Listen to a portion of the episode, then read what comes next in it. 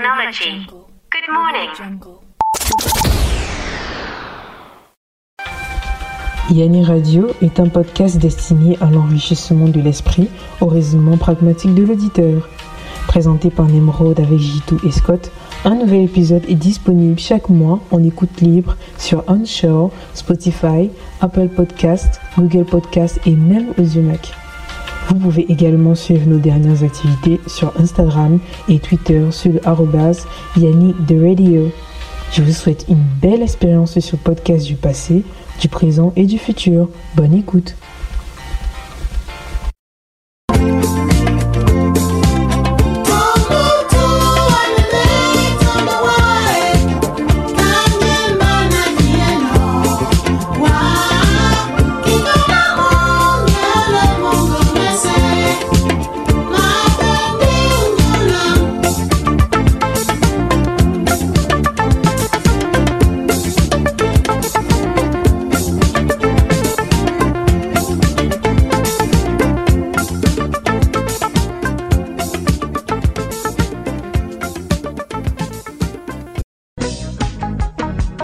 Salut à toutes et à tous et où que vous soyez dans l'univers, c'est avec un grand plaisir que je vous souhaite la bienvenue sur le podcast le plus cool de la Voie lactée, Yanni Radio, pour euh, l'épisode 3 de la saison numéro 2 comme d'habitude, euh, voilà quoi, c'est le rendez-vous, c'est le rendez-vous du mois en fait, euh, Yanni Radio. Donc je sais que vous nous avez attendu avec très très grande impatience. Oui, je fais preuve de modestie. Et donc, euh, au programme de cet épisode, nous avons euh, tout d'abord avec le J2 dans le journal des science-fiction, nous allons parler de, des problèmes qu'il y a dans l'industrie du cinéma de science-fiction en particulier, mais oui, du cinéma tout court. Parce qu'on va parler du problème de Warner Bros. qui, euh, voilà, qui empiète sur nos sorties, raison pour laquelle le J2 a pris ça très à cœur et il a décidé de vous en parler. Et ensuite, dans la question du jour, on s'est posé la question sur les origines de l'écriture, d'où vient l'écriture. Et enfin, dans la, rubrique musique du monde et d'ailleurs, avec Scotty, euh, on parle de l'ama piano le style très très très en vogue actuellement, originaire d'Afrique du Sud. Et donc sans plus tarder, on passe à la toute première rubrique, la revue de la presse scientifique.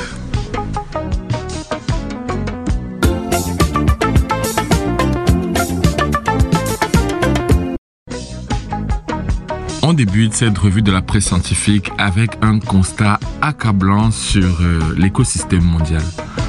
Depuis 50 ans, la perte de la faune sauvage s'évalue à plus des deux tiers.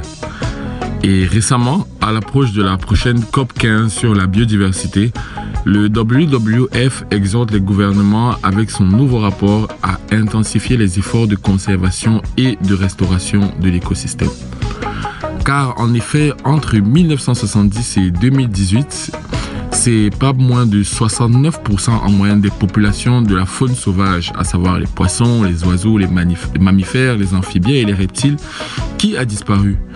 Selon l'indice Planète Vivante, qui est l'outil de référence publié tous les deux ans par WWF, la destruction des habitats naturels, en particulier pour développer l'agriculture, reste la cause principale de, la destruction de l'écosystème selon le rapport, suivi de près par la surexploitation et enfin le braconnage. Le changement climatique, quant à lui, reste le quatrième facteur, mais son rôle grandit de façon exponentielle. Ainsi, nous met en garde Marco Lambertini, qui est le directeur général du WWF.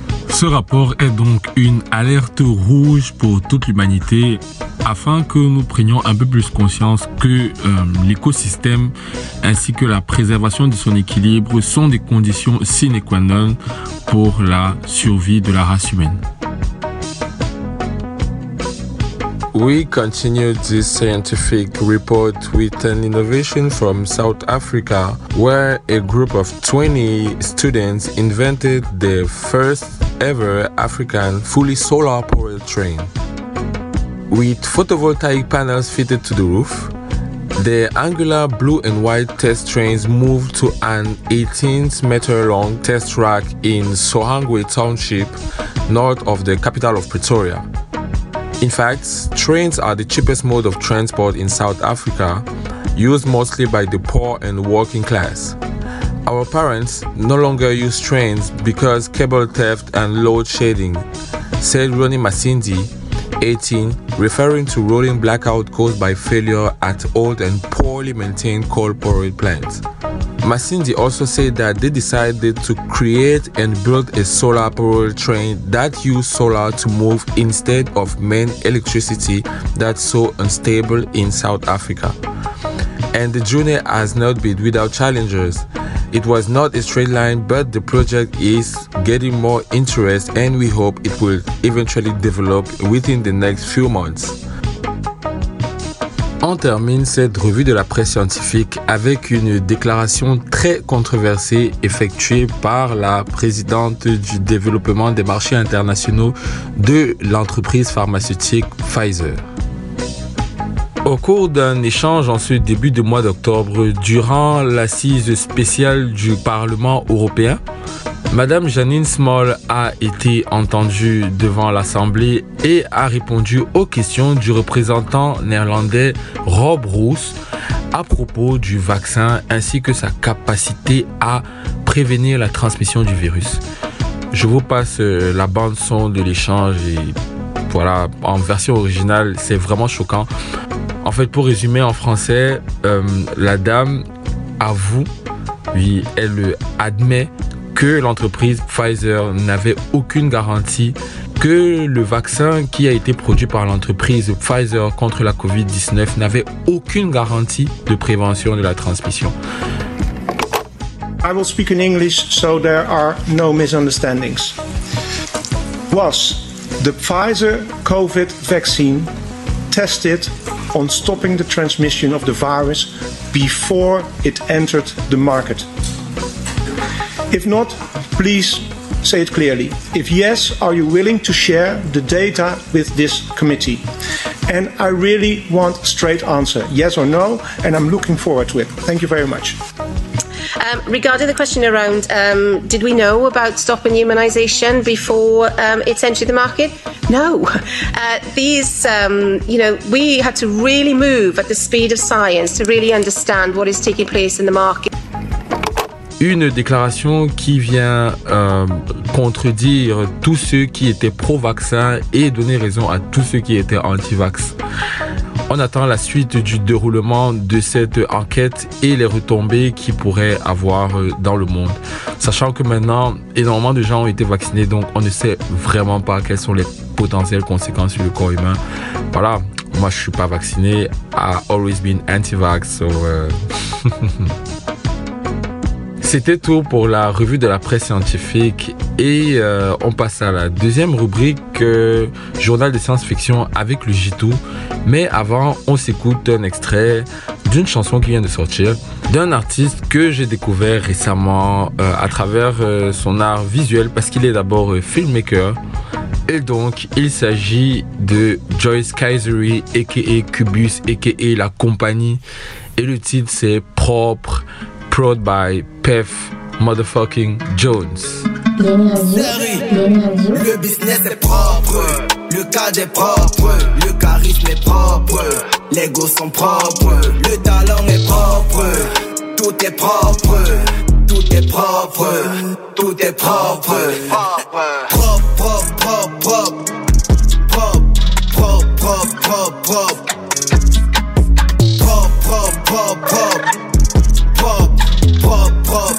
Le business est propre. Moula ne me pousse pas, car je suis pas un pion. Rap France Camer, je serai le Okage.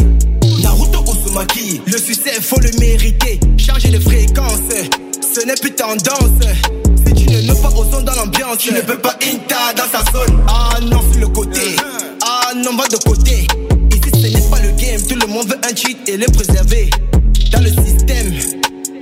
Chacun tourne son film, c'est le cinéma. J'ai câblé mon flow à la totale énergie. Totale énergie. Si t'as le drip, il te faut le fait. Ouais, ouais, drip for fame. Le business est propre, le cadre est propre, le charisme est propre, les gosses sont propres, le talent est propre, tout est propre, tout est propre, tout est propre.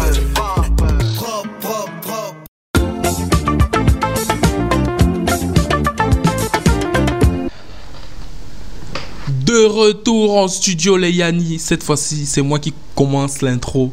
Vous savez qui c'est? C'est le Jitou, les Yanni. Yeah. Hein, c'est la saison 2 de l'épisode de la saison. C'est l'épisode 3 de la saison. C'est l'épisode 3 de la saison 2. Oui, les Yanni. Uh-huh. Vous voyez le struggle depuis la base. Quand il serait présentateur, vous allez dire oui, on l'a vu, il a fucked up. Voilà. On est avec euh, Nemrod. Yeah, yeah, yeah, yeah. C'était super intro, mon gars. Merci, merci, merci. On dit quoi On dit quoi, mon gars? On dit quoi? Je suis là, mon Gaza. Je suis là, mon Gaza. Aujourd'hui, les Yanni, j'ai les PDF cachés. Ah ouais? Oui, on, on- on risque le gouvernement en veut, va en vouloir à Yanni Radio. Ah, ah. Bon, ouais, euh, je crois qu'on avait déjà teasé que qu'on aurait beaucoup de choses à dire dans cet épisode. Et voilà quoi, Dimitri a, euh, il a beaucoup de choses à dire, beaucoup, beaucoup de choses à dire. Et euh, je tiens à préciser que pour cet épisode particulièrement, euh, on recorde effectivement en studio, tu vois. Généralement, on enregistre en studio, studio. Mais là, cette fois-ci, on enregistre en studio. Studio. Yeah, bref, vous aurez quelques clichés sur, euh, sur la page Twitter et non. Et voilà, c'est juste pour vous dire qu'on essaie de mettre les choses en place progressivement pour que la qualité du programme s'améliore.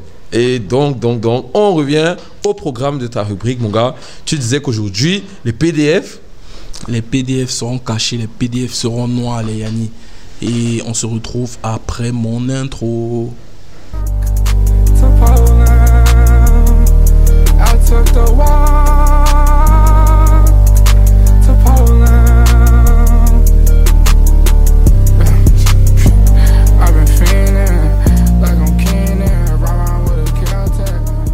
Bon, bon, les Yanni, euh, on parle, dans cette chronique, on parle de films, on parle de dessins animés, on parle de jeux vidéo. On est content, on, a, on, va voir nos The Batman, on est content, on va voir nos Inception, on est content, les Yanni, mais on ne sait pas que derrière, il y a des trucs sales qui se passent, les Yanni. Et il y a quelques mois, enfin, ça fait quelques mois, ça fait genre peut-être 3, 4 mois, les Yanni, il y a des dossiers sombres qui sont tombés sur l'un de vos studios favoris, qui est Warner Bros.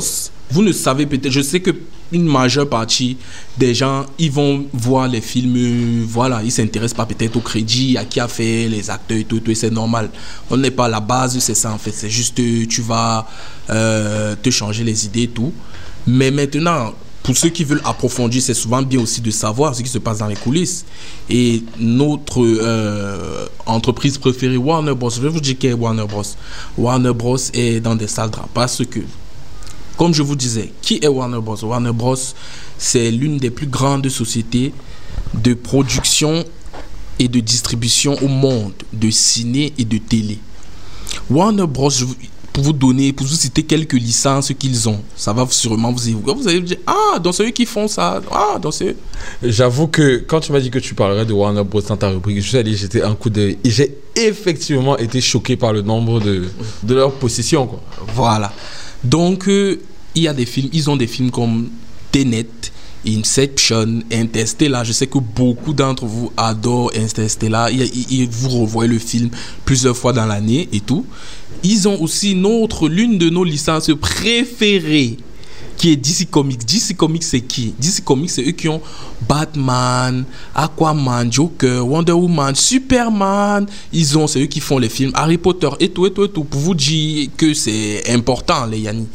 Et bon, Warner Bros. maintenant, on a appris via plusieurs sites comme les Entertainment Weekly, les, les sites vraiment d'investigation, des sites sérieux, que déjà en 2020, il y a l'ex-patron, ce n'est même pas le patron actuel, parce que le patron actuel, il est puis ça va crescendo, vous allez voir. L'ex-patron, il s'appelle Jason Killa. Jason Killa, euh, il a été patron à Amazon, à Hulu, euh, Ah, Hulu, la plateforme de. C'est quoi C'est de la télévision en ligne, non? Oui, c'est comme c'est exactement comme les Netflix, HBO Max et tout et tout. C'est la, la, la vidéo à la demande et tout. Donc vous, vous imaginez déjà quel est le profil. Warner Bros. On a c'est une entreprise légendaire, on a habitué et tout le monde aime Warner Bros. parce qu'ils font des grandes productions qui vont aller faites pour le cinéma en fait. C'est pas fait pour des des, des, des, trucs à la vidéo à la demande et tout les trucs comme ça. Non. Mais lui il arrive donc parce que le Covid commence et tout et tout donc les gens ne vont plus au cinéma les studios commencent à perdre de l'argent et tout et tout et tout. Il au lieu de faire l'effort de guerre d'attendre juste ça va passer. Non. Il faut absolument c'est du capitalisme et dur. Il faut absolument qu'il se fasse des sous là là là. Donc lui il vient avec une politique où en fait la politique est basée sur la vidéo à la demande en fait. Il, il, il veut sortir, au point où même il veut sortir des films faits pour le cinéma sur les, les plateformes de streaming en même temps et tout. Mais justement, depuis l'avènement des plateformes de streaming, là, il y a un truc qui, qui me dérange, c'est. J'ai l'impression que le cinéma euh, en salle perd de la vitesse, tu vois, clairement. euh, surtout quand tu as un, le film qui sort au même moment sur les plateformes de streaming et en salle, ah, forcément, le choix est vite fait. Le choix est vite fait et ça encourage le piratage parce que euh, un film mis sur une plateforme de streaming, même si elle est légale, c'est une porte ouverte au piratage. Donc ce qui fait que même les revenus du film s'éparpillent en fait. Euh, ne regardez pas seulement que non, oui, les acteurs sont très bien payés, même s'ils perdent des sous. Non, avant les acteurs, il y a ceux qui font la lumière, ceux qui font le son sur le plateau. Ceux...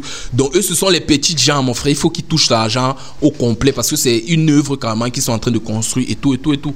Donc, vous, tu ne peux pas. Et quand un grand réalisateur filme son film, il filme pour que ça passe au grand écran. L'expérience au cinéma ne va jamais être l'expérience de chez toi qui est en train de regarder un film, euh, je sais pas, le parrain sur ton iPhone couché. Non Martin Scorsese se retourne dans sa tombe qu'il entend les trucs comme ça. Et il a quand même. Voilà, il a raison. Donc, même déjà, parce qu'il y a des. des, des les euh, Tenet, les Inception, c'est les Christopher Nolan qui réalisent. Euh, euh, les Denis de Villeneuve qui font un Dune, c'est, ce sont des très grands réalisateurs. Dune que je n'ai pas encore vu d'ailleurs. Euh, mais toi, tu, tu n'as jamais rien vu. Hein, des, des, des, des films dont des grands réalisateurs comme ça, ils se sont fâchés. Ils ont dit qu'ils sont pas d'accord avec cette politique-là et tout et tout, tout. Donc, et lui, voilà, c'est le CEO, il s'en bat les couilles, tu vois. Si vous voulez pas, vous dégagez et tout. Et ça m'a mal les fans, tu vois, parce qu'ils s'attendent à de grandes productions et tout. Ils s'attendent à de grandes productions. Et avant lui, pour vous dire à quel point ça va crescendo de mauvais boss en mauvais boss, de mauvais boss en mauvais boss, il y avait Bob Chapek. Donc on peut dire que les deux rentrent dans l'histoire des artisans de la destruction, la destruction du circuit normal de distribution et traditionnel des films au, profit de la VOD. V- euh, VOD, c'est Video on demand, vidéo à la demande. Ah, ok, ah, d'accord. Du coup, euh, c'est deux camps, c'est deux idéologies complètement différentes. en est complètement différente. Donc, euh, hum, il y a des films qui ont en, partie de cette politique-là déjà. Comme les films comme Wonder Woman euh, 1984, c'est la suite du premier film Wonder Woman qui a été réalisé par euh, Patty Jenkins sous les Zack Snyder. Et je suis même pas au courant de ce film-là parce que c'est sorti en même temps au cinéma et sur les plateformes de streaming. Donc, et le, bon, le film était d'abord dégueulasse de base. C'est pas ça qu'en fait, voilà. Il- C'est pas ça qui a fait en sorte que le film ne marche pas. Le film était dégueulasse, mais tu- plein de personnes ne sont pas au courant parce que c'est sorti euh, en même temps. Les gens sont restés chez eux, ils ont téléchargé sur leur site ou bien les gens sont allés voir sur le site normal, sur HBO normalement et tout et tout. On s'en bat les couilles, on passe à autre chose. C'est pas ce que les réalisateurs veulent, c'est pas ce que les fans veulent. Donc euh, voilà, il y a des troupes de production parce que tous ces, tous ces CEO-là, ils arrivent. Les réalisateurs, ils ont leur idée, ils ont euh, le, je sais pas comment dire, leur création dans la tête et tout. Mais à chaque moment, les réalisateurs, ils vont venir faire des coupes de budget sur certains trucs. Ils vont dire que non, il faut réécrire le scénario parce que, en fait, ça doit entrer dans certains canaux qui vont faire en sorte que peut-être le film passe dans, des, dans tous les pays, que le film n'ait pas de restrictions. Ouais, ouais, ouais. Et, et c'est là où moi je sors la carte même du complot, tu vois. Il y a certains agendas qu'on veut pousser avec certaines idéologies, qu'on- et ça, ça fait en sorte que l'œuvre n'est plus fidèlement retranscrite.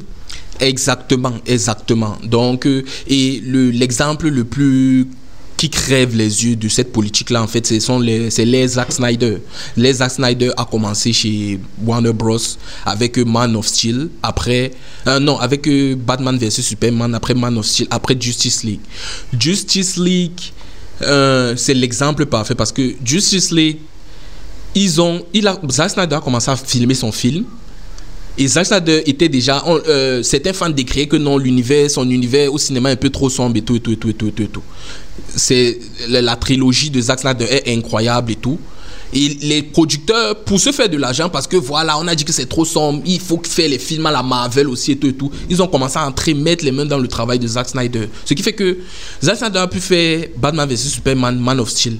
Mais au moment de faire Justice League, ils ont dit que, gars, avec Justice League, on va seulement mettre la bouche au point où. Et il y a une tragédie pendant que Zack Snyder filmait Justice League, sa fille est morte. Donc il devait.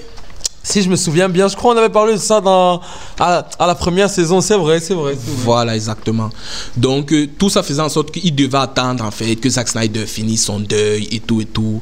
Et puis maintenant, ils voyaient comment ils avaient leur date par rapport au film, leur calendrier. C'est un argent qui ne devant plus se faire. Ils ont carrément changé de, de réalisateur. Ils ont changé Zack Snyder. Ils ont mis Joss Whedon, qui a saccagé tout le travail de Zack Snyder au point où les fans ont tellement pleuré que ils ont reparti donner de l'argent à Zack Snyder fini ton film donc Justice League a deux films mais la version la- oui c'est la Snyder Cut en fait Putain, et c'est donc vous voyez tel- tout- tellement d'argent jeté à la poubelle parce que vous ne voulez pas laisser vos créatifs, vos acteurs créatifs du studio faire le travail en paix. Et puis maintenant vient le merge qui signifie fusion en français. Le merge le merge arrive et en- le merge est arrivé là récemment, il y a quelques mois. Euh, la chaîne Discovery, le groupe Discovery, la chaîne qui fait dans les documentaires. Discovery Channel. Voilà, les documentaires et tout et tout et tout. Ils ont racheté Warner Bros. Warner Bros s'appelle maintenant Warner Bros Discovery. Et dans ce merge là, le merge implique quoi? Le merge implique qu'il faut qu'on fasse euh, des économies, on- il faut qu'on paye les taxes, il faut que nos, bourses, nos tractions en bourse grimpent et tout et tout. Et qu'est-ce que ça signifie tout ça? Et le nouveau boss de, de, de Warner Bros. Discovery, puisqu'on a viré Jason Killa et Bob Chapek, le nouveau boss c'est David Zaslav. C'est un homme d'affaires blanc, milliardaire, c'est tout ce que vous devez savoir du mec. Il est sûrement très louche. Euh, il arrive, il licencie 300 personnes d'un coup. Waouh, mais ça, c'est Lex Luthor. Oui, c'est exactement Lex Luthor. Il arrive, il licencie 3000 personnes. Il faut faire les coûts budgétaires. Il veut pas comprendre. Les gens ont perdu leur travail dans presque tous les départements, en particulier le département publicitaire et tout. Au point où il a annulé des films qui avaient déjà été filmés. L'ex- L'exemple le plus marquant, c'est le film Batgirl, qui avait 90 millions de production film. Tu arrives, tu dis que tu annules carrément le film. Les gens qui ont travaillé durant des mois pour filmer un film ne voient même pas leur travail récompensé. Parce qu'on a dit que oui, tu vas annuler la sortie du film au cinéma, mais tu peux mettre le film sur HBO Max. Il a dit même sur HBO Max, il ne veut pas parce qu'il fuit les taxes. Quand, quand le film sort, les pays te taxent où tu allais filmer, ce genre de trucs et tout. Il fuit. Son problème, c'est faire les économies. Il veut que Warner Bros. redevienne euh, florissant et tout. pour Bad Girl en fait le film en fait euh, il n'était pas abouti, euh, il correspondait pas à ses ambitions. Et en fait il y avait euh, une option c'était de- d'essayer de, réinjecter des sous euh, pour en faire quelque chose qui soit sortable au cinéma. Mais en fait les calculs ont fait que ça aurait coûté beaucoup trop cher par rapport au potentiel d'investissement. Et surtout que bah on l'a dit avant Zaslav il a des économies à faire pour 300 3 pour 3 milliards de dollars. Il a déjà annulé énormément de projets euh, notamment le film Wonder Twins qui lui a permis de récupérer en perte euh, 825 millions de dollars en fait sur lesquels il pourra avoir une en gros une déduction fiscale et donc bah euh, Bad Girl en fait fait partie d'un ensemble d'autres projets euh, qui sont annulés pour avoir ce genre d'avantages fiscaux. Sa raison pour avoir annulé Bad Girl que tout le monde attendait, c'est que non, le film n'avait pas les ambitions euh, cinématographiques que Warner Bros a maintenant, donc de, en mode de grande production et tout, et tout, et tout. Mais un film qui a des acteurs comme Brandon Fraser, celui qui a l'acteur principal de La Momie, ça a Michael Keaton, la- le, le Batman des années 90 là. Ouais. Leslie Grace, c'est une jeune artiste noire euh, américaine qui est en train de percer du moment qui devait percer grâce au film. Tu annules ça, c'est une carrière, tu brises. Ils étaient brisés sur Twitter, sur les réseaux sociaux partout, ça pleurait. Donc, euh, ils ont annulé des projets comme. Il est arrivé à annuler des projets comme Batman Cape Crusade, de ça, qui est le, le- la suite de Batman, on en a parlé, la suite de l'animé Batman, des animated series qu'on a on regardait dans les années 2000, il devait avoir la suite. Il a annulé les projets comme ça que tous les fans attendaient et tout. Donc, euh, même au niveau de Warner Bros. Games, il y a la production de plusieurs jeux qui sont arrêtés en ce moment, comme Mortal Kombat, Injustice 2 et tout, parce qu'ils ne savent pas quel est leur destin. À tout moment, on peut entrer, on ouvre la porte, vous avez viré tout le monde, donc, mon frère. Ouais, c'est stressant. Donc, c'est pour dire que c'est très grave. ces pratiques-là ne s'appliquent pas juste au monde du cinéma, au monde du jeu vidéo, de la musique et tout. C'est, ce sont des pratiques mauvaises qu'il faut bannir en fait de nos mœurs. Et euh, j'aimerais savoir euh, quelles, euh, sont les, qui sont les entités dans, quelles sont les, entités dans l'industrie actuellement, tu vois, qui, comment dire, euh, font les choses bien, tu vois un peu, qui essayent de se démarquer de ces géants là capitalistes à fond et tout? Tu connais des, des maisons de production et tout? Euh, généralement, ce sont les indépendants. Les grosses multinationales, les grosses boîtes, c'est- n'importe quoi. On peut, en, en termes de jeux vidéo, il y a Activision qui en ce moment les procès sur les procès à cause de harassment, harcèlement au travail, ce genre de trucs, pas Oh, les ok, boss. wow. Les Marvel, euh, Marvel Cinematic Universe, donc Marvel au cinéma qui font les Avengers, tout ça. Pour faire les Avengers, il faut des, des ingénieurs qui font tous les effets spéciaux. Ils font des, des burn-out parce qu'il y a trop de films qui sortent, trop de projets en même temps. Il faut les délais, les délais, les délais. On leur met tellement de pression. Même les studios qui, qui réalisent les animés. Pour animer un, un, truc, un- un- un- une bande dessinée, il faut dessiner, il faut animer maintenant le dessin frame par frame et tout et tout. C'est un travail immense. Avant qu'on se quitte, avant qu'on se quitte, euh, comme d'habitude, oui, non, c'est vrai qu'il y a le son, mais euh, je voulais qu'on évoque euh, une sortie cinéma. C'est vrai que c'est pas de la science-fiction en tant que telle, mais, mais quand même, je voulais ton point de vue là-dessus, gars. Je sais pas si tu as entendu parler de Jeffrey Dahmer. Euh, ah oui, c'est une série sur Netflix qui parle d'une histoire d'un tueur en série, cannibale, bref, un truc un peu glauque, tu vois.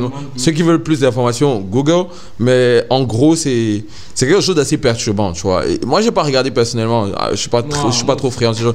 mais euh, euh, je me rends compte que énormément de gens, énormément de gens aiment euh, cette série-là. Pourtant, c'est assez dérangé. Moi, c'est pas du contenu que j'encouragerais à mettre quand même. Qu'est-ce que tu en penses?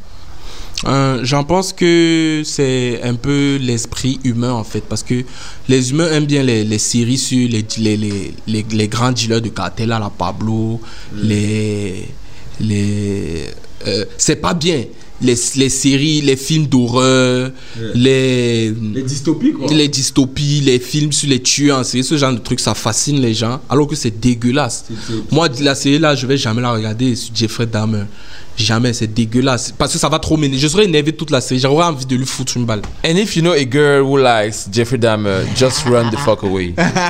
just run, just run, just She's psycho. Psycho. Psycho, bro.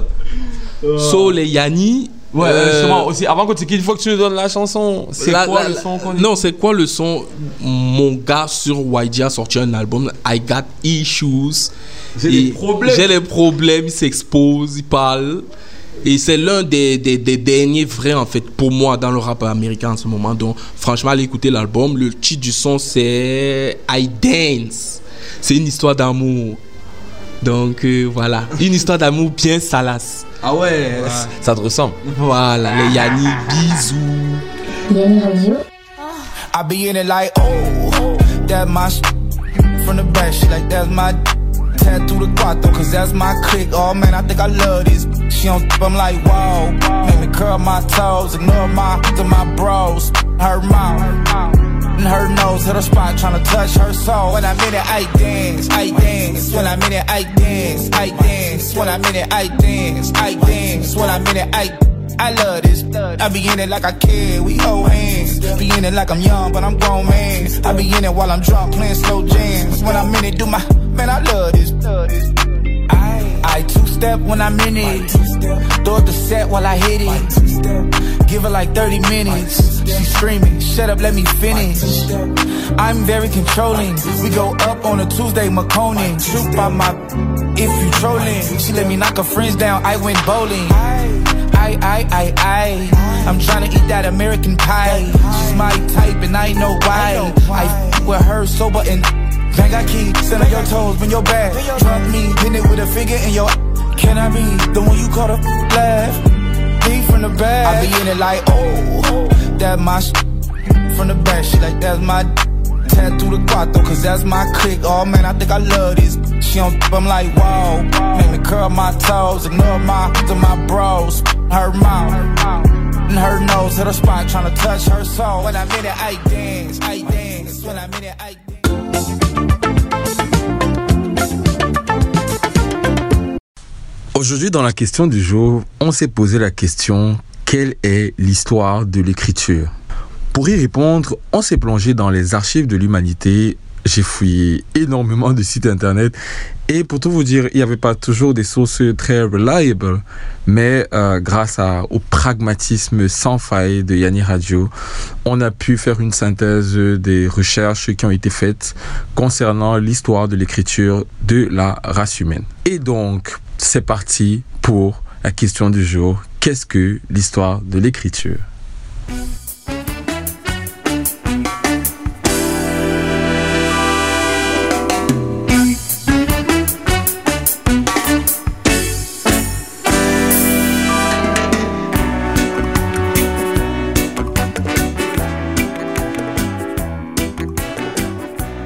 Pour commencer, l'écriture peut être définie comme tout simplement la représentation de la parole et de la pensée par des signes graphiques conventionnels. Je dis bien signes graphiques conventionnels parce que l'écriture n'a pas toujours été des caractères, euh, on va dire quoi, calligraphiques. Dans l'ancien temps, nous avions des codages comme les hiéroglyphes, on en parlera un peu plus tard, qui ont été les précurseurs même de l'écriture humaine. Au commencement, il y a tout d'abord la naissance de l'écriture. On a l'habitude de dire que la préhistoire se termine avec la naissance de l'écriture.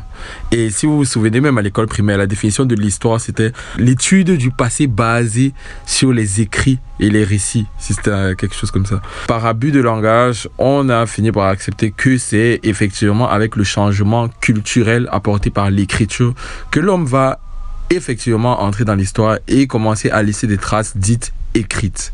C'est les premiers écrits servaient surtout de livres de comptabilité ou tout simplement d'inventaire pour du bétail ou autres éléments stockés. Mais l'homme va rapidement utiliser ce nouveau moyen de communication pour raconter des histoires et surtout son histoire. N'importe quel signe n'est pas l'écriture.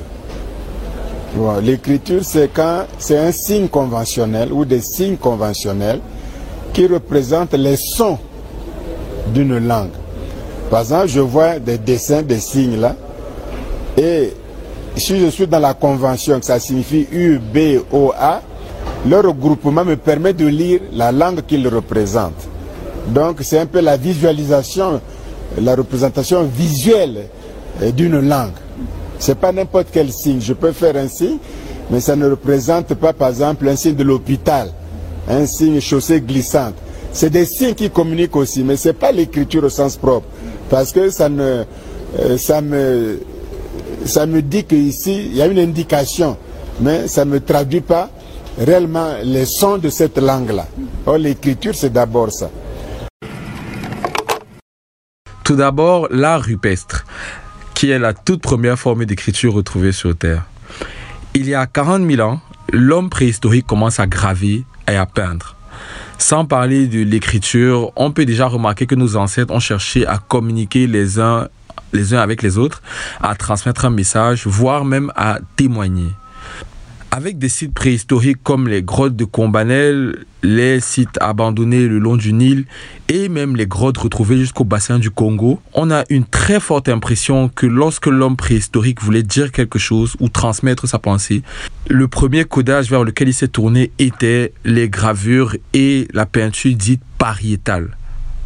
Ces gravures pariétales étaient codées et interprétées selon la tribu en présence et donc n'avaient pas une portée vraiment euh, universelle, on va dire. Donc quelqu'un qui venait d'une autre contrée ne pouvait pas forcément savoir de quoi ces peintures s'agissaient.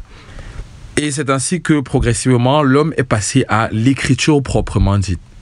Pourquoi l'écriture? L'écriture est devenue indispensable comme moyen de communication un véritable besoin car le développement d'une société hiérarchisée, l'expérience d'un pouvoir centralisé et l'émergence notamment de religions étaient conditionnés par la mise en place d'une écriture euh, universelle ou un maximum comprise par euh, les populations. Les échanges commerciaux entre les villes et les contrées se multipliaient. Il fallait donc formaliser les actes de vente. Par ailleurs, les calculs, ancêtres de nos factures, vont vite être remplacés par des tablettes d'argile dont le format peut indiquer un propriétaire d'un bien et inventorier la totalité des marchandises. Selon les datations au carbone 14, l'écriture est née il y a 6000 ans dans deux contrées voisines, à savoir la Mésopotamie et l'Égypte.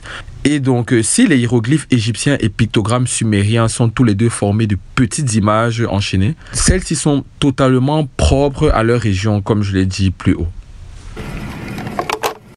Deuxièmement, une écriture peut naître, on l'utilise et puis elle ne voyage pas. C'est entre nous dans notre communauté. On écrit nos langues, on s'exprime, on lit, on enseigne, on fait la spiritualité ou les sciences, etc. Mais ça reste un peu circonscrit à notre communauté ou à notre nation ou à notre région. Bon, c'est le cas de l'écriture cunéiforme, pour parler de, de l'Occident, l'écriture cunéiforme. C'est-à-dire c'est l'écriture écrite comme des clous, en forme de clous, des pinceaux comme ça, qu'on inscrit dans l'argile. Hein, c'est dans l'argile. Or, l'argile, c'est quand même lourd à transporter. Hein, et cette écriture mésopotamienne, euh, cunéiforme plutôt, n'est pas sortie de la Mésopotamie, c'est-à-dire du sud de l'Irak. Elle n'est pas sortie de là. Hein, on trouve nulle trace de cette écriture cunéiforme en Grèce, en Phénicie, euh, en nulle part, nulle part. Donc c'est resté, c'est né là. Les Assyriens, les Babyloniens, tous ces gens ont utilisé ça, puis c'est mort. C'est mort là, l'Empire perse, c'est mort comme ça là. Tandis que l'écriture euh, égyptienne, elle-même, elle a évolué. Elle-même a évolué. Ça dit que de la forme qu'on connaît, qu'on appelle hiéroglyphique, c'est vraiment un dessin assez compliqué, détaillé. Alors, à partir de là, je peux faire plus rapide. J'ai la, cursive, le même signe, je, peux l'écrire plus rapidement. C'est la, cursive hiératique. Le même signe qui est déjà simplifié, je peux l'hyper simplifier encore. C'est l'écriture démotique. C'est toujours la simplification des hiéroglyphes, des signes avec les mêmes valeurs. On refait donc la chronologie des premiers écrits venant de la Mésopotamie. 6000 ans avant Jésus-Christ, la première écriture analytique vit le jour. C'est dans les restes des temples des cités d'Uruk et de Lagash, le pays de Sumer, qui est l'actuel Irak, comme je disais, qu'on retrouve les premières traces d'écriture. Elles sont datées en effet de 3300 ans avant Jésus-Christ. Les Sumériens utilisaient des roseaux taillés en pointe appelés les kalam pour tracer les signes sur des tablettes d'argile qui étaient assez lourdes. Cette écriture était composée de pictogrammes ou signes représentant un mot ou un concept tout simplement. Ensuite, nous allons à 5700 ans avant Jésus-Christ et l'ère du cunéiforme. Les formes stylisées vont disparaître progressivement dans le temps et elles vont être remplacées par l'écriture dite cunéiforme. Et donc les Sumériens vont prendre l'habitude de travailler différemment leur calame. Ils vont les tailler en biseau, en pointe, en les, et en les enfonçant dans l'argile, l'empreinte, donnait une forme de clou, d'où on a tiré le nom cunéiforme. On a évalué que cette écriture était composée de seulement 600 signes, contrairement à la précédente. Ces signes donc étaient non figuratifs et vont évoluer vers la représentation d'un son. On assiste là à l'avènement du phonétisme. Ainsi, en associant une suite de sons, on va progressivement pouvoir écrire un mot. L'image d'un chat suivi de l'image d'un pot peuvent exprimer le mot chapeau, par exemple. Donc, c'est l'ancêtre du rébut du journal Mickey, on va dire. Ensuite, nous allons à 5500 ans avant Jésus-Christ et l'avènement des premiers hiéroglyphes. Dans les caves le long de la région du Nil, on a commencé à retrouver des documents où figuraient des hiéroglyphes qui ont été datés de 3000 ans avant Jésus-Christ. On suppose que l'écriture hiéroglyphique est plus ancienne que cette datation, naturellement. Les premiers écrits comportaient déjà des retransmissions en langue parlée, mais ils abordaient aussi de nombreux aspects de la civilisation égyptienne, à savoir les rituels, la pharmacologie, les actes administratifs, l'éducation. Et donc cette écriture n'a pas pu se développer aussi complètement en quelques années. On laisse donc la possibilité de penser que euh, l'origine n'est pas encore totalement trouvée, mais certainement beaucoup plus ancienne. Fast forward, nous allons à 4000 ans avant Jésus-Christ dans les premières écritures crétoises. C'est à cette époque que se déroule, c'est à cette époque que se développa l'écriture en Crète, euh, zone située vers la Grèce continentale, et particulièrement dans l'ancienne cité de Knossos, où des inscriptions sur des tablettes d'argile gravées dans la pierre ont été retrouvées en 1900. On dénote trois sortes d'écriture, à savoir le linéaire B, euh, qui est composé de 200 signes syllabaires, le linéaire A qui est formé de signes stylisés et le disque de Phaistos qui présente sur ses deux faces 45 signes figuratifs composant un alphabet primitif. Nous arrivons vers euh, la fin de notre, de notre chronogramme avec le premier alphabet qui daterait de 3400 ans avant Jésus-Christ. Continuant à se répandre dans le monde, l'écriture va utiliser de nouvelles règles. C'est l'invention de l'alphabet. L'alphabet se comporte d'un ensemble de conventions et de signes écrits dont chacun correspond à un seul son parlé. Tous ces signes, dont le nombre est limité, sont susceptibles d'être disposés selon des combinaisons interchangeables de façon à former diverses syllabes et divers mots référant à diverses définitions, à des définitions associées, on va dire.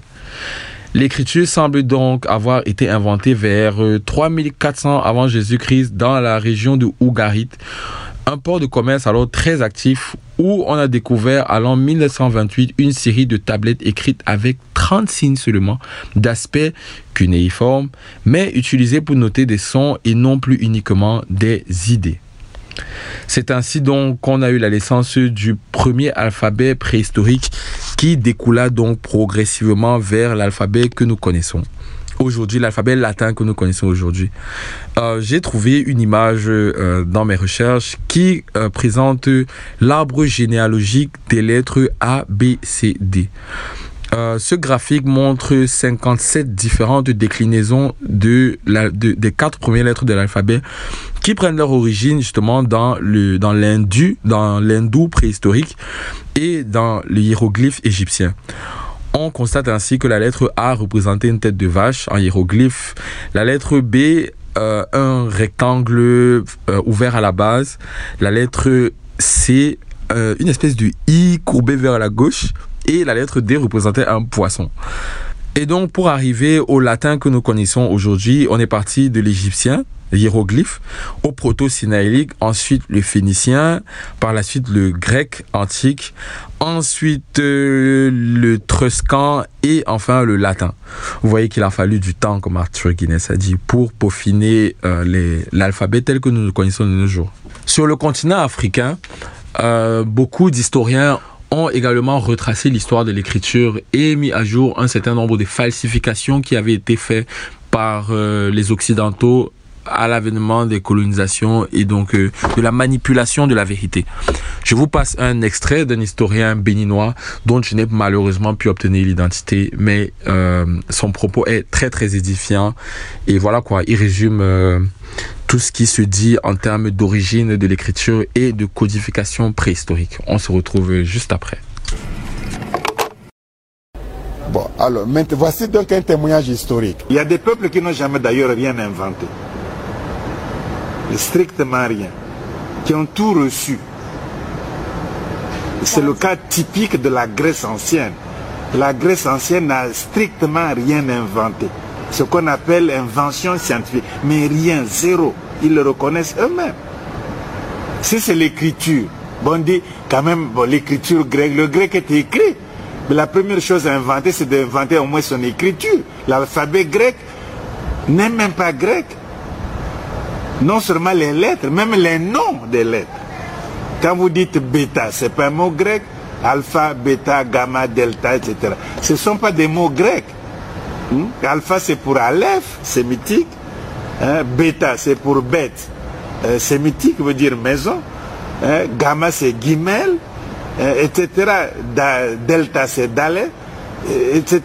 Les Grecs n'ont pas inventé l'alphabet. Ça suffit, on peut s'arrêter. Ils n'ont pas inventé l'alphabet grec, les Grecs. Alors que tout le monde croit que l'alphabet grec est une invention autochtone des Grecs. Non, ils ont reçu ça. Ils ont reçu ça des Phéniciens. Et les Phéniciens eux-mêmes de l'Égypte antique. Ils le reconnaissent, même les Phéniciens. Même si aujourd'hui on y. De retour dans les studios de Yanni Radio pour l'épisode 3 de la saison 2. Et nous sommes à la question du jour, euh, quelle est l'histoire de l'écriture? Et à l'instant, on vient de s'écouter un extrait d'une émission dans laquelle un historien béninois remet en question tout ce qui a été dit concernant l'avènement de l'écriture et la vérité que euh, nos griots se sont transmis de génération en génération, à savoir que l'Afrique est le berceau de l'écriture.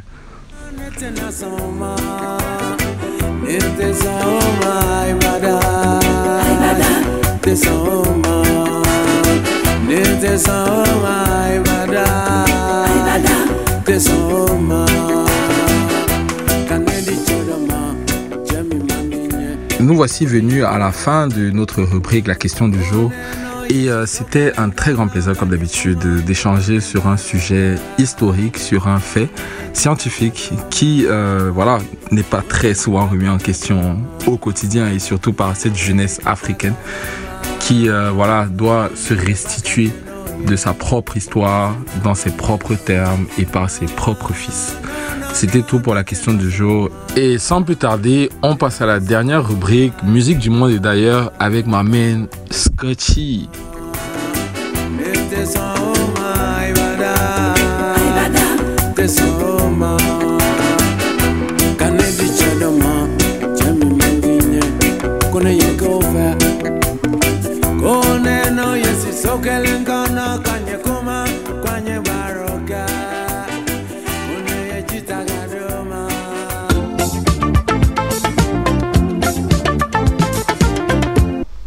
Re, salut à tous, vous êtes bien sur Yanni Radio, saison 2, épisode 3.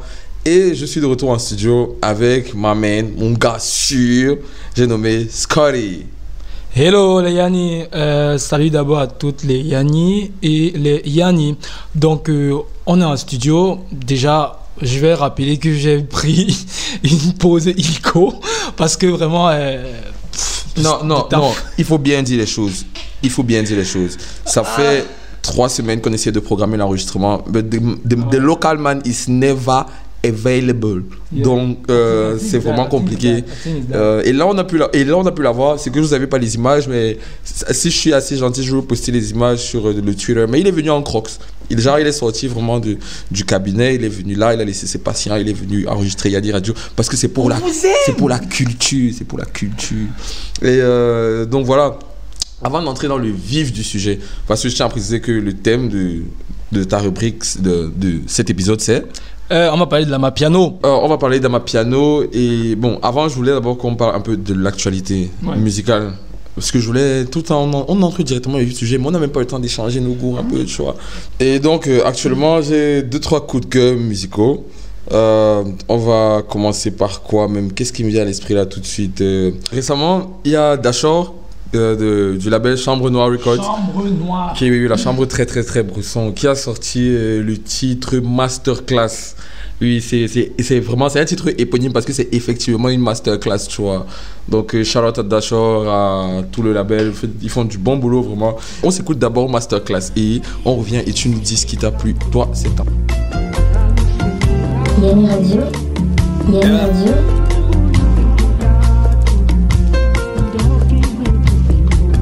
Hey, coup de chapeau, à chaque fois les choses en grand ce n'est pas faux. La taille d'un building c'est le niveau. Ils connaissent gros, on vient d'en bas comme cette envie de toujours viser plus haut. Yeah, de toujours viser plus haut. Et moi t'as souvent je remets au très haut. Même prière que photo, que ça marche et qu'on se dise qu'on a eu chaud. Chaud Kanawa, marquez les bas. Ancien combattant, nouveaux Andalewa. Waka waka, on a trop waka. On a fait nos pas, tout ça pour se démarquer du tas. Souvenir, souvenir, les bons moments, les pires, ceux qui nous endurcissent. On ne garde que le positif, beaucoup de souvenirs. Les bons moments, les pires, ceux qui nous endurcissent. On ne garde que le positif. Hey, masterclass, ce sont les vrais qui savent. On a le secret, le mot de passe, comment les douchets. Alors, comme je disais juste avant, dis-moi, dis-nous, qu'est-ce que, quelles sont les sorties musicales qui euh, t'ont fait de l'effet, quoi, ces derniers temps-ci? De l'effet? Like butterfly effect? Non bon. Euh, déjà il y a l'album euh, de Skinny je sais que vous connaissez déjà, les auditeurs, vous connaissez déjà euh, le mec Boy. Skinny Boy du- du- depuis la Russie, c'est notre frère Kamer et tout. Et là, son, euh, son EP, ce, ce EP, euh, c'est intitulé Back to the Mundo 2. Donc, je vous invite à aller écouter et à liker, à streamer à fond parce que, gars, c'est la force. Et après, on a notre gars, Bruce Demba, qui a sorti Back to Square One. Another Et- Cameroonian overseas. Yeah, from Canada. Yeah, yeah, yeah, Yeah, yeah. Donc, euh, et c'est un banger, sans vous mentir, c'est un banger. banger, Donc, on va s'écouter d'abord un fucking extrait. Après, on va venir finir la chose. Shout out to Bryce Dunbar, Yanni Radio, you know what it is. Back to square 001 237. Cello go on the fucking beat, yeah. Yanni Radio. Yanni Radio. Every morning I wake up, thank God. I wake up on an empty stomach. Yeah. Had an argument with my main broad last night. Almost fell asleep on the couch in the studio. That's my favorite spot, bitch. I'm gone. Expectations, expectations, expectations. She's got expectations, bitch. What do you expect from a man like me? What, what do you expect from a man like me? Expectations, expectations, expectations. She's got expectations, bitch. What do you expect from a man like me? What What do y'all expect from a man like me? Last night I spent 50k on drugs, I come. Last night I spent 50k on drugs, I come. More money, more problems, I spend it all. More money, more problems, I spend it all. Back to square one. Shit, fuck it, now I'm back to square one. Fuck it. Last night I spent 50k on drugs, I Alors, aujourd'hui, comme je vous ai dit euh, d'entrée du jeu, on va parler d'Ama Piano. Bon, la plupart, certaines personnes qui s'intéressent vraiment au style un peu, à sonorité un peu euh, atypique en Afrique vont connaître de quoi je parle. Donc, euh, on n'est pas des, novices. En tout cas, on va parler d'Ama Piano. On va retracer un peu, c'est vrai qu'elle est récente et tout, mais on va retracer un peu sa, son histoire et tout. Et après, on va s'écouter des extraits. Donc, let's go to Amapiano Square.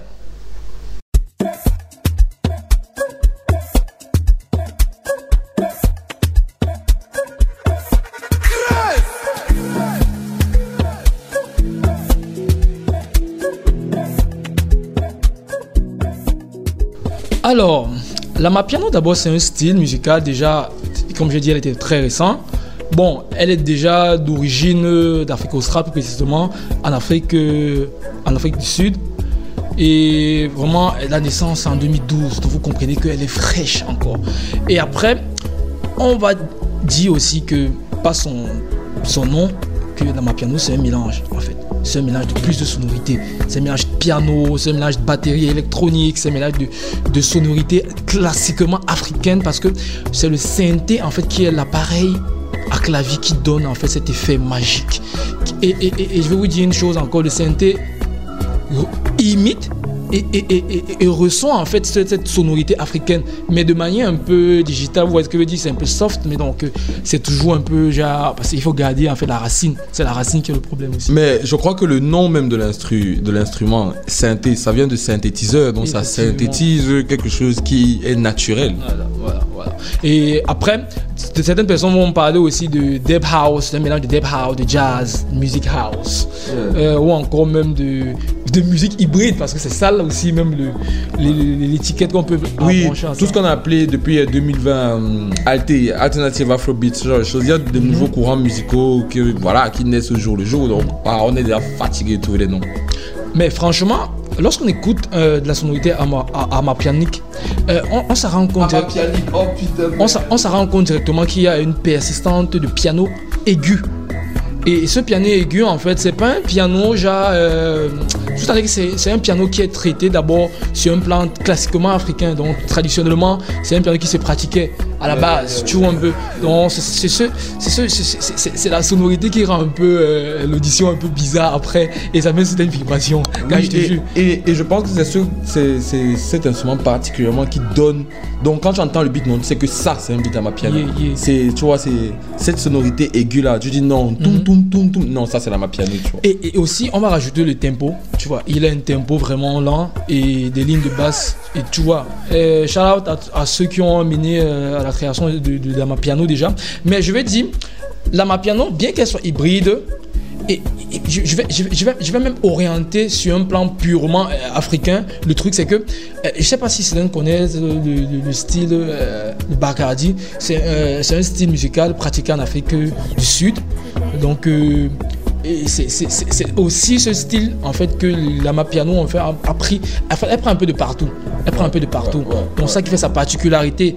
Et vraiment je, je respecte ces, ces- ces- ces gens en fait qui continuent jusqu'à présent à, à- vulgariser.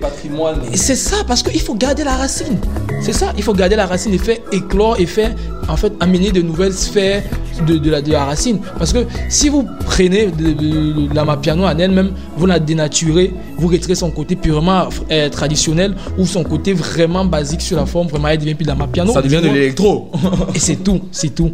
Donc euh, après et on, on va aller directement en 2020 où elle s'est démocra- démocratisée dans d'abord dans toute l'Afrique du Sud quand je parle d'Afrique du Sud, je parle de l'Afrique australe en général, de la, la- de la sous-région. Ouais, mais euh, je, je, je tiens à soulever une hypothèse. Moi, je sais pas s'il y a une quelconque corrélation, mais le, le boom de la Mapiano correspond avec le, le boom du Covid. Genre, quand il y a eu le confinement et tout, gars, je sais pas pourquoi, Mhm. mais tous les DJ qui mixaient à la maison et tout, et tout, tous les sets, gars, man, everyone's like, c'est quoi cette nouvelle sonorité que tout le monde mixe? Et dès qu'on a levé les confinements, allez, ça a pris fin. Et justement, pour rebondir sur. euh, sur euh, l'importance tu vois, de, des DJ africains dans l'expansion et la vulgarisation de la Mapiano. Euh, Scotchy, oui, il est allé à la rencontre de- d'une DJ que vous connaissez plutôt bien ici. It's, It's your girl, no. Et voilà, euh, il lui a demandé ce qu'elle pensait de la Mapiano et de comment ça peut évoluer. Bref, on, on s'écoute. Et, et après, juste après, on va pas revenir directement au studio, on va s'écouter Joha de notre gars Su.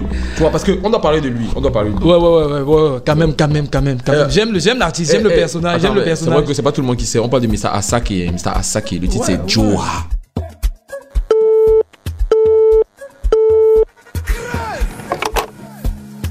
Alors je pense que la Mapiano est un vendeur frais euh, pour l'industrie musicale en Afrique parce que je pense que ça a permis d'ouvrir les yeux aux gens sur le fait que on peut avoir d'autres musiques que la musique stéréotype qui est l'afrobeat qu'on retrouve surtout au Nigeria et qui a été popularisée dans l'ensemble de l'Afrique.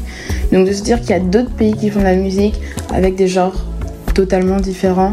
Donc euh, ça a vraiment ouvert une sorte de porte euh, sur tout point de vue, donc aussi bien sur la commercialisation, sur le marketing que sur le point artistique.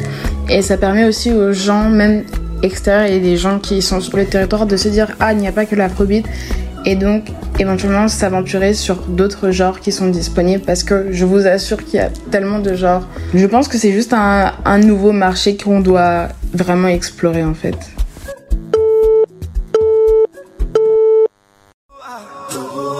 I say la campagne tropicana.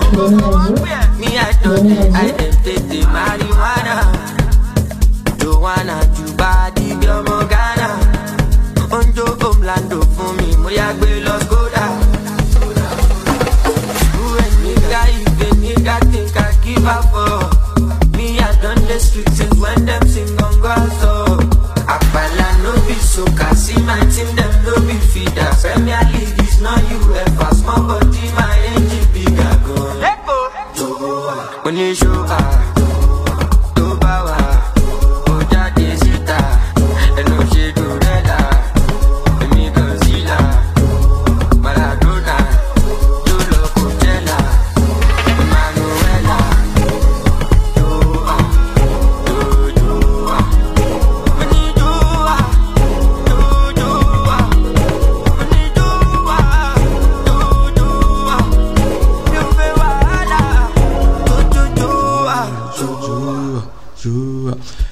je vous promets, vraiment, euh, c'est une chanson terriblement mot. Vraiment, heavy rent, rent free dans ma tête depuis au moins 2-3 semaines. J'ai téléchargé l'album et tout. Euh, et il fait des, il remplit des salles à Sake. Donc, c'est la parfaite chanson pour introduire la piano actuellement. Et donc, voilà, euh, qu'est-ce que tu as à nous dire à ce sujet, Scott? Bon, en parlant de la démocratisation déjà de la Mapiano, on- il y a les artistes French qui ont euh, certains artistes rap French qui ont posé des, des, des couplets sur des sonorités amapianiques. Donc, euh, en l'occurrence, euh, Youssoufa, tout le monde connaît vachement. Donc, euh, on va écouter pour illustrer ça euh, Amapiano de Youssoufa. De la nouvelle école et de l'ancienne. On cogne et on fuck ceux qui renseignent. La police contrôle et nous encercle. Je rappe pour les mots, mais mes ancêtres. Album sur iPhone et sur vinyle. Je kiffe sur ton corps et ton feeling. Il n'existe pas de mauvaise fin. Quand c'est mauvais, ça veut dire que c'est pas fini. Mais qui sera là dans ma descente? Et qui sera là si je déchante? Comme disait Duxaga la légende Les gens n'aiment pas les gens mais aiment l'argent des gens Ghetto à place Vendôme Négro Rolls Royce fantôme J'arrive dans tes rêves sans dire bonsoir J'alterne la lumière et le bon char Eh, à ma piano Yami Radio. Yami Radio. À ma piano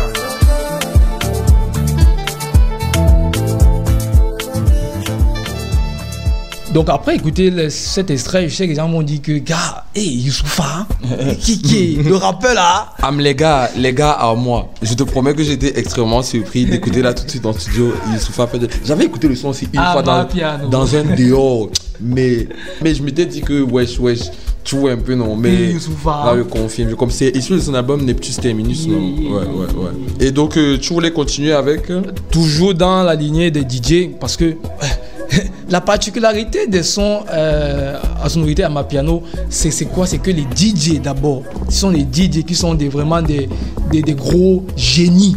Je, je pense que la Mapiano même c'est le DJ d'abord, Parce- tu vois. parce que tout on ne chante pas vraiment hein, dans les chansons d'Amapiano, on ne chante pas vraiment, c'est souvent beaucoup d'instrumental. En tout cas, ils vont écouter le dernier extrait, ils vont comprendre Ils, on ils qu'on ils vont comprendre. Mais justement, avant, avant que tu ne continues, avant que tu continues, j'ai fait mes petites recherches Mhm. euh, concernant les DJ de la Mapiano. Mhm. Et euh, j'ai une petite liste exhaustive de, des DJ qui sont en vogue ces temps-ci, tu vois. Euh, Il y a DBN Gogo, DJ DJ Mafo. Maforeza, c'est mon gars. Maforeza, c'est mon gars. Forcément, c'est l'un des pionniers. Euh, Kabza Yeah. Mr. Jazz Q, euh, Dimtuda, excusez-moi pour les prononciations, Virgo Deep. Et puis des DJ comme euh, Uncle Waffle. Euh, la go qui avait baisé sur Twitter, Mhm. qui danse derrière ses platines là, tu vois. C'est ça, qui est, ça que moi j'aime beaucoup avec la Mapiano, c'est que ça met vraiment en avant le DJ en tant qu'artiste à part entière. Surtout que, surtout que, quand on parle même de DJ, là on se dit que le DJ c'est bon, c'est un jargon vraiment un peu, euh, comment on dit ça, du quartier chez nous. Quand on dit DJ, c'est seulement celui qui est là derrière les platines, il met la musique au, pour les quartier, il branche son téléphone. Alors que vraiment le DJ c'est un rôle, c'est- ingénieur en fait. C'est un ingénieur en fait de de l'ambiance. de l'ambiance en fait. Donc du coup, on va écouter un extrait. Et Chacha, d'abord, c'est un artiste. DJ Maforeza, Something Saweto. Le titre, c'est Akulaleki. Et je vous invite à bien suivre le son. Montez le volume, montez le volume, montez le volume.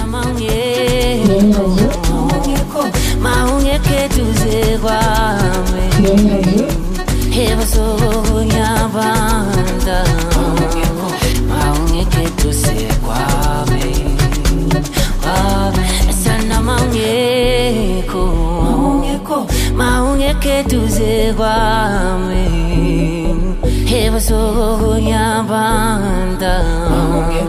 마음에 개두세 과메 한글로 완배 완배 완배 완배 완배 완배 한글로 완배 완배 완배 완배 완배 완배 한글로 완배 완배 한글로 squeeze squeeze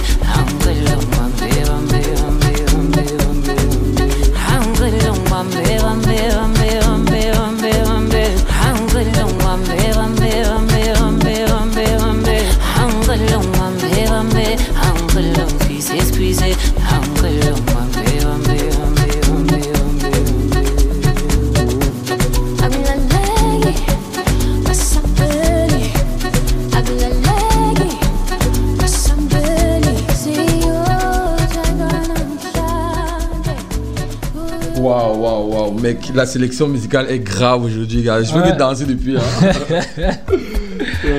Sur des batteries vraiment à Ouais, ouais, ouais, ouais, ouais. Non, euh, vraiment, pour une fois, pour une fois, euh, pas pour une fois, je suis même très souvent de cet avis. Mais là, ma piano mérite toute la hype, toute la hype qu'il y a autour. Surtout que euh, j'ai vu récemment que Spotify, Spotify a, a érigé ma piano dans l'un des genres les plus en vogue actuellement. avec des chiffres assez stratosphériques. Euh, on a près de 920 millions de streams sur Spotify euh, et ça pourrait atteindre le milliard d'ici cette fin d'année depuis le... Exact. Bien sûr, et la Mapiano pourrait devenir la musique afro-urbaine numéro 1 en Afrique d'ici la fin de cette année. Exact, exact, exact. Donc, euh, je vous invite vraiment à écouter. Bon, Surtout, sur- surtout quand on a des gens euh, de plus en plus proches de nous qui font de la promotion à la piano. On a DJ Sirius Black qui a fait, je crois, un mix dessus. It's Your Girl No, It's euh, No, yeah. qui, voilà, qui nous met dans le bain depuis de nombreux mois déjà. Et tout, voilà quoi. Vraiment, ça va venir. La, la mayonnaise. Et moi, j'adore danser la piano, que ce soit en club. J'ai pas encore eu la possibilité de danser après un, ça be- après un bon verre. hein. en concert ou à un festival, mais On attend même un concert même dans ma aussi au Cameroun. Pourquoi Non, pas d'un ah, artiste à on ma croise les doigts, on croise les doigts les Vu promoteurs. qu'on est vraiment. francophone là, je sais pas si les French qui Si sont vous nous écoutez là, les promoteurs, just, just make a call. pour sortir, on va d'abord dire totalement que euh, la Mapiano, bien qu'elle soit hybride, vous voyez, c'est un genre qui a une racine déjà, qui est originaire totalement de l'Afrique du Sud. Et vraiment, euh, j'apprécie le, le- le- le courage que tous ces jeunes, ces DJ qui font pour euh, le genre Mapiano parce que vraiment garder la racine, faire euh, vulgariser le truc et tout, c'est c'est vraiment impressionnant. Donc, shalom, big up. On va s'écouter un dernier extrait Yeah, qui yeah, vient yeah. de mon gars sur Focalistique avec Vigo Deep, ma mère, Vigo Deep. Le titre c'est Kesta. Et on se retrouve à l'épisode 4 de la saison On vous 2 aime, on vous de on- Yanni Radio. On vous aime, on vous aime. Portez-vous bien, streamez, partagez, On faites partage découvrir, des énergies, les amis. on faites découvrir l'émission à quelqu'un, ça peut lui plaire peut-être. Donc euh, allez, on fait comme ça les Yanni. Big up Dans live.